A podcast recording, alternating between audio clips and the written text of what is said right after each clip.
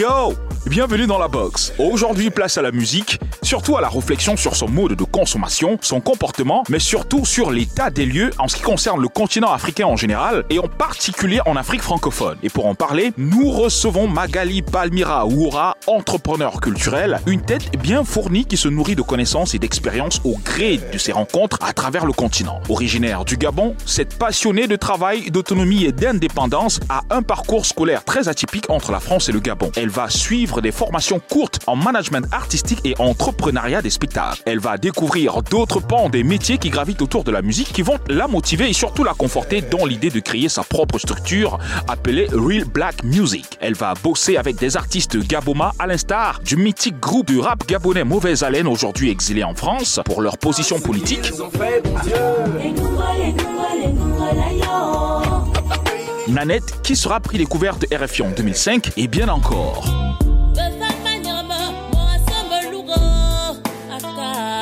Magali est une femme très impliquée dans divers projets culturels à travers le continent, entre autres le Gabao de Jules Camdem, MTV Base Africa, Coke Studio Africa ou encore The Voice Afrique francophone. Depuis 2019, elle est auteure d'un livre portant sur le guide sur le management et founder de HEMA Online Academy, la première école africaine francophone online pour des formations courtes au métier de la musique. Elle était de passage au Cameroun invitée par le salon Escal Bantou de Tony Meufeu pour partager son expérience à travers des conférences dont les thématiques étaient axées sur la musique, son état des lieux, ses enjeux, les nouveaux mécanismes de consommation, son comportement et surtout sa progression en Afrique francophone. Elle a accepté de répondre à nos différentes questions dans la box et ceci sans filtre. Installez-vous, c'est parti pour une bonne dose de savoir très enrichissant. Magalé dans la box, qu'est-ce que tu crois? Re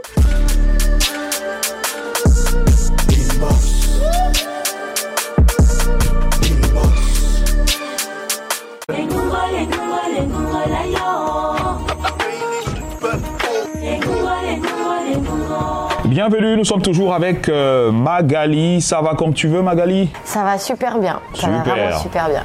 Alors, dis-moi, la musique camerounaise vue de l'extérieur, comment on la voit? Prenons les cinq dernières années. Alors, de mon point de vue, euh, on était à un, un- un moment où euh, la musique camerounaise était le pic.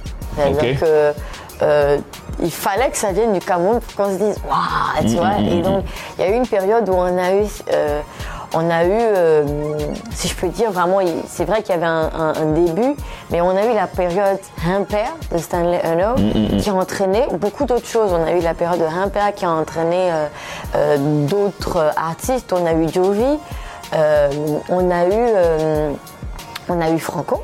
On a vraiment eu l'ère Franco. On a eu l'ère Daphné, qui ouvrait la voie à d'autres femmes comme Ewumbe.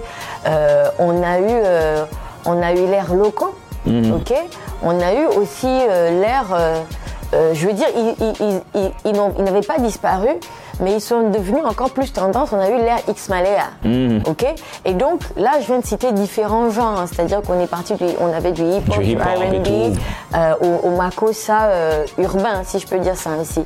Et ensuite, on a eu cette telle émulation, tout le monde consommait euh, la musique camerounaise. Et puis là, maintenant, il y a eu une sorte de chute. ok Où euh, c'est vrai qu'il y a de la musique euh, camerounaise qui est toujours euh, bien marquée, mais elle n'impacte plus autant le reste de la zone francophone.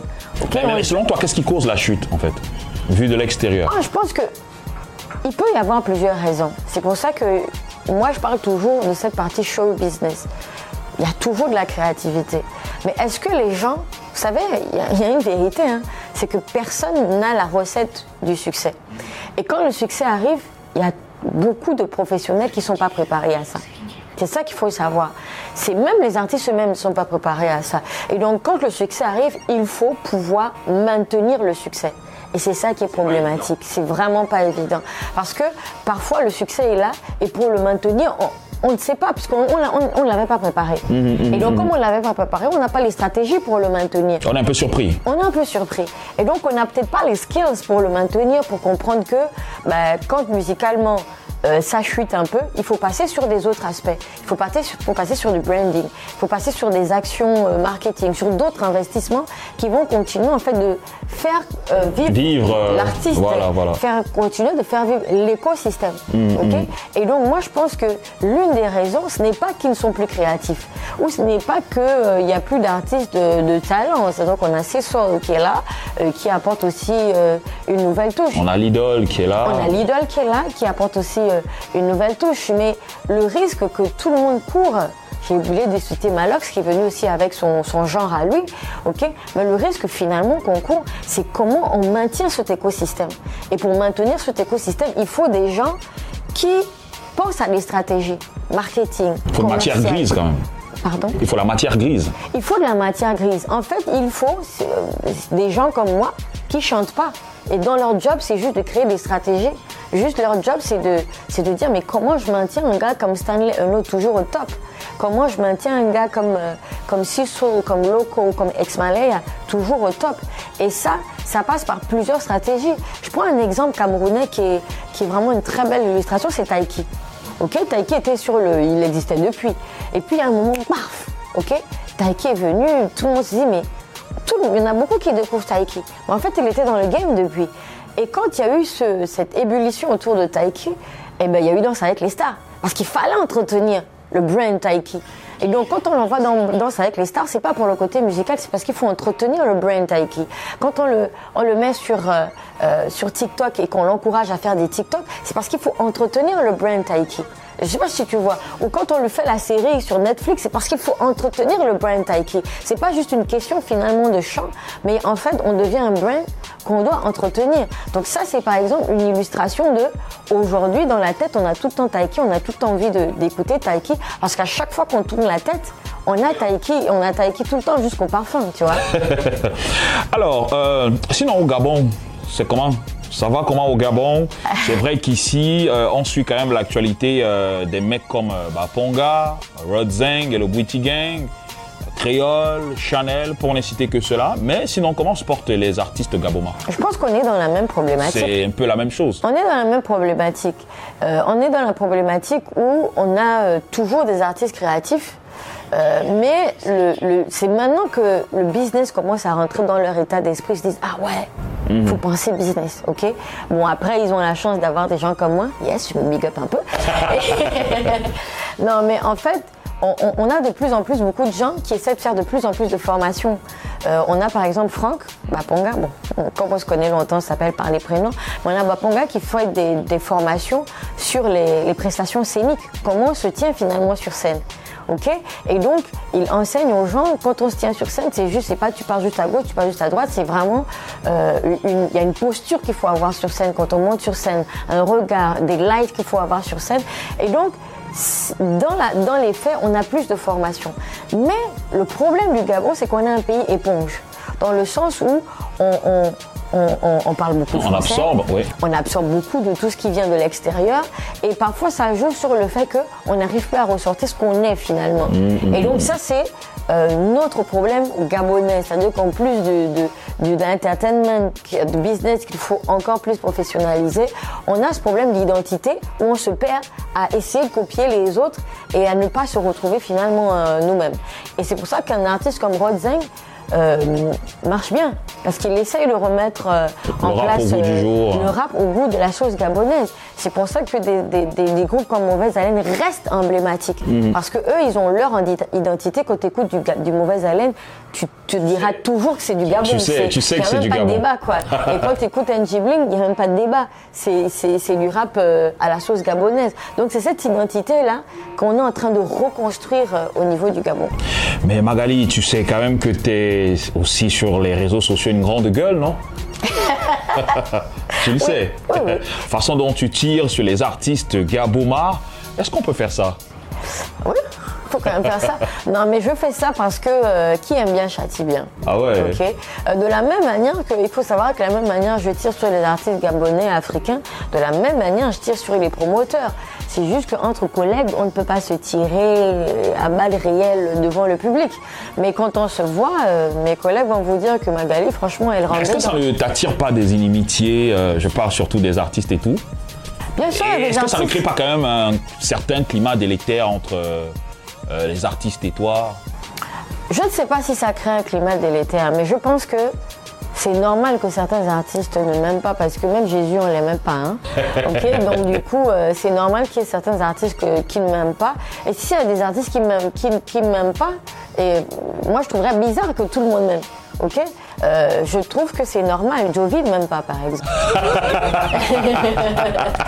ok, et donc c'est pas la fin du monde que, que c'est son droit, c'est son droit de ne pas m'aimer. Ok, peut-être parce qu'il y a une incompréhension, parce que j'ai une position qui pour lui n'était pas la bonne et que pour lui il ne m'aime pas. Et donc c'est tout à fait normal. Mais est-ce que ça enlève à Jovi son talent? Non. Tu vois, tu vois ce que je veux dire? Donc c'est pas parce que moi je connais et que j'ai une grande œuvre que je donne ma position que ça enlève le talent aux artistes concernés. Euh, maintenant, euh, il y a aussi ceux qui m'aiment ou ceux qui écoutent ce que je dis. Et ceux qui écoutent ce que j'ai dit, ça se voit un peu dans, dans, l'évolution de leur carrière. Je donne un exemple, Suspect 95 me connaissait pas. Il me suivait sur les réseaux sociaux. Et puis le jour où j'ai dit que je suis à Abidjan, Suspect m'a écrit. Donc c'est déjà quelque chose où une star t'écrit, tu te dis que ouais, bon je sais que je brise un peu, je sais que je suis la star des stars, mais à ce moment-là, euh, c'est quand même euh, Suspect 95. C'est donc il est déjà quand même pas mal sur le marché ivoirien. Et il vous écrit en disant bonjour, euh, j'aimerais acheter votre livre. Donc j'ai même pas eu à le convaincre d'acheter mon livre. Il est venu acheter mon livre. Et, et donc on n'a pas pu se croiser très vite. Et à la veille de mon départ, je dis demain à 6 heures, je suis partie. Et euh, j'ai tes livres là. Sauf que si tu ne viens pas, je, je, je pars avec. Il était 23 heures. Il m'a dit où tu es? Je viens. Je viens. Il est venu à minuit chercher des livres. Super. Et je lui ai dit, mais pourquoi tu es venu chercher, pourquoi t'es venu chercher mon livre? Déjà, est-ce que tu sais de quoi je parle dedans? Il m'a dit, il m'a dit un truc, ça m'a marqué. Il m'a dit, je sais pas forcément de quoi tu parles, mais si tu écris un livre, c'est qu'il y a quelque chose d'important dedans. Et je préfère l'acheter maintenant parce que dans 10 ans, ton, ton livre coûtera des millions, aura une valeur de millions. Juste ça, je me suis dit, ok, Super. This guy, you know what he wants. Tu vois, tu vois ce que je veux dire Et ça se répercute sur sa carrière, de la manière dont il euh, considère les, les professionnels. Super. De toute façon, on va en parler euh, tout à l'heure de, de- de tes livres. Mais avant, on va marquer encore une légère pause. Tu vas faire euh, le même exercice, c'est-à-dire annoncer la prochaine rubrique qu'on appelle le A1. Enfin, c'est quand tu veux. Ok, I'm still on inbox. Et maintenant, on va toujours être en phase d'écouter et de voir le A1.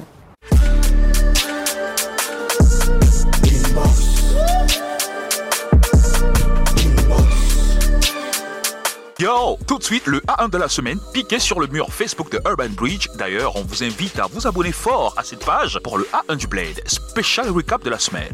La semaine dernière, on vous annonçait le projet Transition de la rappeuse Miné qui, à l'heure où je vous parle, est exclusivement disponible sur Boomplay depuis quelques jours déjà. La rappeuse, dont cet opus de 7 titres, aborde les thèmes autour de l'amour, le travail et l'espoir. Un pur délice que vous devez absolument écouter et savourer sans modération. Du slam au chant, l'idole implante son empreinte paisiblement dans l'univers artistique. Son deuxième album hybride, qui promet d'être très riche, regroupe 16 chansons avec plusieurs collaborations locales et internationales telles que Mimi, Chris M, Cindy Vox, Sisoul, Happy Defoulan, Avero Jess, Gaz Mawete pour ne citer que cela. Nous avons hâte de connaître la date officielle de la sortie de cet hybride album pour le déguster à plein tympan. Homme de l'ombre derrière la production de plusieurs chansons à succès au Cameroun parmi lesquelles des hits qui ne cessent d'émerger, DJ Carl reste dans le game en tant que producteur de renom et de référence. Ce dernier qui porte d'ailleurs fièrement sa casquette d'artiste musicien ne l'a pas jeté. D'ailleurs, il a annoncé qu'il est présentement en train de taffer sur son EP. On attend de déguster ça fort. La nouvelle generation de rappeurs kick fort sur les beats et n'hésite pas à collaborer, question de partager l'énergie. Le duo Overflow démontre le pouvoir des featuring en fusionnant avec Zoomé sur le titre Ramasser n'est pas volé qu'on vous invite à checker fort. Voilà, c'est tout pour le A1 du Blade piqué sur le mur Facebook de Urban Bridge. La suite, c'est tout de suite.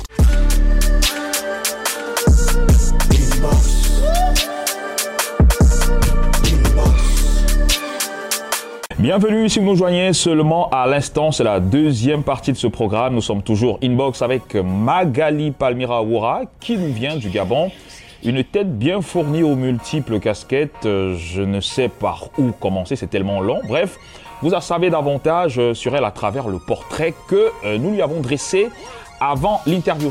Alors, c'est bien comme tu es là, on va rapidement profiter pour prendre les news de quelques anciennes gloires du rap Gaboma, Ok. euh, enfin qu'on écoute de moins en moins. Ok. Euh, tu vas juste nous dire en quelques mots, le label Eben, que devient-il Euh, Eric est toujours là, il essaie toujours de lancer quelques artistes. Ok. Koba Building. Il est en France, il essaie de. Il essaie de lancer des projets. Lors des Comindons et la mauvaise haleine avec qui tu as travaillé Euh, et comme il vient de sortir un album, euh, Petit Mutant, je pense bien, et euh, ça reste toujours euh, l'un des groupes euh, les, plus, les plus aimés. et dont on se dit le jour où ils feront un retour, un concert retour au pays, je pense que ce- ils rempliront des stades. Alors, vous les préférez mieux en France, où ils sont en exil, ou au On aimerait bien qu'ils soient au Gabon. Enfin, moi, faut pas que je parle pour tout le monde. Moi, j'aimerais bien qu'ils soient au Gabon parce qu'en fait, on a besoin qu'ils soient là pour transmettre à ceux qui sont euh, au pays. Alors, tu as un livre sur le marché qui est sorti en 2019 avec euh, le Covid-19, un livre guide sur le management euh, artistique. Justement, quelle lecture, avant de nous parler de ton livre, quelle lecture fais-tu donc des managers d'artistes aujourd'hui? Est-ce qu'il en existe réellement dans la carrière de nos artistes en Afrique francophone? Non, faut qu'on soit honnête. Il y a toujours beaucoup d'idées préconçues euh, sur le management d'artistes. On pense toujours que le manager c'est le patron de l'artiste et qu'il doit le gronder, euh, le malmener, et lui dire que tu fais ci, tu fais ça, tu fais ci. On a vu par ça. exemple la sortie de- du manager de Happy des Foulane euh, dernièrement sur les réseaux. Je ne sais pas si tu as capté ça. Oui, bien sûr. Ok, ton J'étais- ressenti J'étais là-dessus là quand ça s'est passé. Ah ouais. Euh, Enfin, j'étais là, j'étais à Escalbantou déjà, et donc je l'ai entendu euh, tout- toute cette belle aventure. Euh, mais pour moi, en fait, voilà, ça, ça fait, c'est l'illustration en fait que il y a vraiment une incompréhension de- du métier de manager. Ok, Euh, nous, on est là pour développer les carrières des artistes. Euh, mais il faut savoir que celui qui te paye, c'est ton patron. Et un manager est payé sur les revenus de l'artiste. En fait, on a un pourcentage sur tous les revenus de l'artiste. OK Et donc, si tu touches l'argent sur les revenus de l'artiste, c'est que c'est lui ton patron. Tu, tu ne vas pas travailler à. Tu vas pas travailler à. J'espère que je vais citer une marque qui va te sponsoriser après. Croisons les doigts. Hein Croisons les doigts. Voilà, donc tu vas pas, par exemple, euh, quand tu vas travailler à c'est qui te rémunère. OK? Et donc, euh, devient ton patron.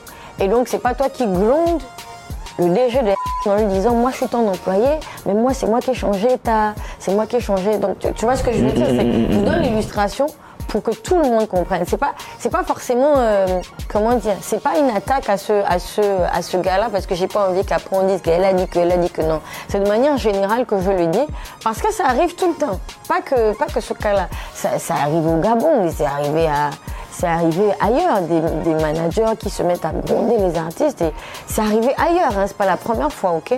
Mais moi j'aimerais dire, Parfois, on veut tellement bien faire qu'on sort de notre rôle. Ok? Parfois, on veut tellement protéger nos artistes qu'on sort de notre rôle. Notre rôle, en fait, c'est que on développe leur, carrière, on les conseille. En fait, il y a une chose qu'on doit comprendre, c'est que le, le- le rôle de manager, c'est d'abord un rôle d'administration et de conseil. On n'a pas un rôle de décision. Parce que la personne qui a la décision finale, c'est l'artiste. ok? Donc si l'artiste décide mal, on est tous dans la merde, parce qu'il a mal décidé. ok? Et donc nous, notre rôle, c'est de faire en sorte qu'il décide bien. Tu vois Mais c'est vraiment un, manage- un- un mariage professionnel. Et quand on se marie avec une femme, ok, on ne se dit pas, je me marier avec cette femme, je vais la changer dans le mariage. Naturellement. Au départ, on sait que cet artiste-là est un peu foufou, un peu truc. Et il faut jamais prendre un artiste en se disant, je vais le, je vais le, je vais le rendre. Non, Nava. Est-ce que c'est ce que tu dis dans ton livre? Est-ce que c'est ce que tu expliques dans ton C'est ce livre que j'explique dans mon livre. En fait, mon livre s'ouvre, le premier chapitre de mon livre, c'est qui est l'artiste? Parce qu'en fait, on ne peut pas rentrer dans une société et ne pas savoir quelle est la société. Et l'artiste, en réalité, c'est une société ambulante. ok? Et donc, on ne peut pas euh, rentrer dans une société et ne pas connaître qui est la société. Et dès que tu connais la société, à ce moment, tu décides de oui, je travaille ou pas. Moi, je vais vous dire, je ne peux pas manager un artiste comme Stanley Eno. Pourquoi? Ok? Pas parce qu'il est mauvais ou qu'il. C'est qu'il a une nature euh, extravertie. Tu vois? Et moi, je suis une introvertie. Tu vois, donc moi j'aime rester dans ma bulle, j'ai mon truc et tout ça. Et moi je suis facilement dépassée par les extravertis. C'est-à-dire que les extravertis, ça passe dans ma tête. Je, je- je suis tellement que. Parce qu'ils ont trop d'énergie pour moi. Tu vois ce que je veux dire? Pour moi, il a trop d'énergie. Mais avec un extraverti, je sais comment travailler. Tu vois, tu vois ce que je veux dire? Parce que pourquoi moi je peux pas prendre un extraverti? Parce que le manager est tout le temps avec l'artiste. Tu vois, c'est on passe nos vies ensemble. En fait, on passe nos quotidiens ensemble. Donc si je suis introverti, je dois vivre au quotidien avec un extraverti. Est-ce que j'ai assez d'énergie pour ça? Non, peut-être que je n'ai pas assez d'énergie pour ça. Par contre, moi, j'ai des fois plaisir, enfin, des fois, j'ai plaisir à booker, à faire des placements pour des artistes comme Stanley Eno. Pourquoi? Parce que c'est des artistes, si on leur demande de faire une opération avec un public, mais ils vont te tuer. Tu vois, c'est-à-dire quand il va, il va arriver, ce que tu ne lui as pas demandé de faire, il va le faire au point où à la fin tu dis, ouais, merci gars, tu vois, parce que il a pris Il les a quand même eu un bon rendu. Il va te donner, c'est-à-dire que si on lui dit, ok, là, on a des fans à rencontrer, il faut que tu les mettes bien. Ah, il va faut que faire tu ça, les il va le faire, il va le faire. Tu vois ce que je veux dire Il va le faire. Donc, moi, je suis consciente que c'est un artiste de talent, mais moi, je suis consciente que dans mon caractère dans ma nature, Tu peux pas je ne le- pourrais pas euh, euh, naturellement. euh, supporter ça sur son côté. Et beaucoup de managers font cette erreur-là. Ils se disent, je viens l'aider, je vais pouvoir tout gérer et tout. Mais non, non, non. C'est- d'abord toi. Est-ce que tu as la capacité, toi, dans ta nature, de pouvoir gérer cette personne qui a cette nature Alors, si tu dis tout de ton livre euh, ici, ça ne poussera plus les gens à aller euh, l'acheter parce que tu diras déjà tout. Je dis pas tout. Euh, Puisque, en fait, dans le livre, on parle de la relation artiste-manager, on parle de qui est un producteur finalement, quel est le rôle d'un producteur, euh, on parle de comment on fait une fiche technique, on parle de- des contrats.